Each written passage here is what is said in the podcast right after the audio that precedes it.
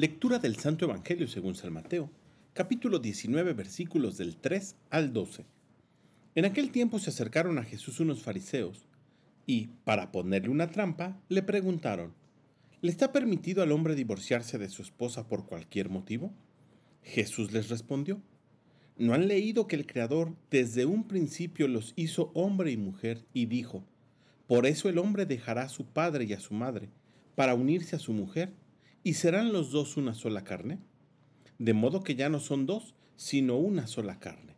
Así pues, lo que Dios ha unido, que no lo separe el hombre. Pero ellos le replicaron, entonces ¿por qué ordenó Moisés que el esposo le diera a la mujer un acta de separación cuando se divorcia de ella? Jesús les contestó, por la dureza de su corazón. Moisés les permitió divorciarse de sus esposas, pero al principio no fue así. Y yo les declaro que quien quiera que se divorcie de su esposa, salvo el caso de que vivan en unión ilegítima y se case con otra, comete adulterio. Y el que se case con la divorciada, también comete adulterio. Entonces les dijeron sus discípulos, si esa es la situación del hombre con respecto a su mujer, no conviene casarse. Pero Jesús les dijo, no todos comprenden esta enseñanza, sino solo aquellos a quienes se les ha concedido pues hay hombres que desde su nacimiento son incapaces para el matrimonio. Otros han sido mutilados por los hombres y hay otros que han renunciado al matrimonio por el reino de los cielos. Que lo comprenda aquel que pueda comprenderlo. Palabra del Señor.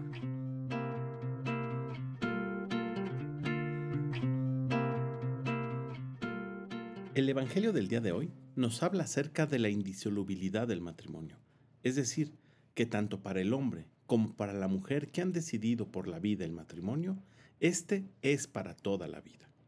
Es cierto que en el matrimonio se presentan muchos problemas y a veces se nos hace cuestionar si hemos hecho la elección correcta, pero también el Evangelio nos enseña que cuando pensamos de esta manera y nos dejamos llevar por ello, es porque nuestro corazón se ha vuelto duro. Y lejos de pensar en el amor como la fuente que nutre nuestro corazón, nos dejamos llevar por nuestros deseos, por nuestras pasiones, por nuestros pensamientos y sentimientos. Y por lo tanto, debemos reconocer que el amor no es un sentimiento, sino un acto de nuestra voluntad que todos los días se esfuerza por ver en nuestro cónyuge una imagen de Dios. Y solo cuando soy capaz de mirar de esa manera, es más fácil perdonar y volver a empezar ante cualquier vicisitud que se nos presente. Pidamos pues al Espíritu Santo que derrame en nosotros el don del amor y que seamos capaces de vivir en la fidelidad. Que tengas un gran día y que Dios te bendiga.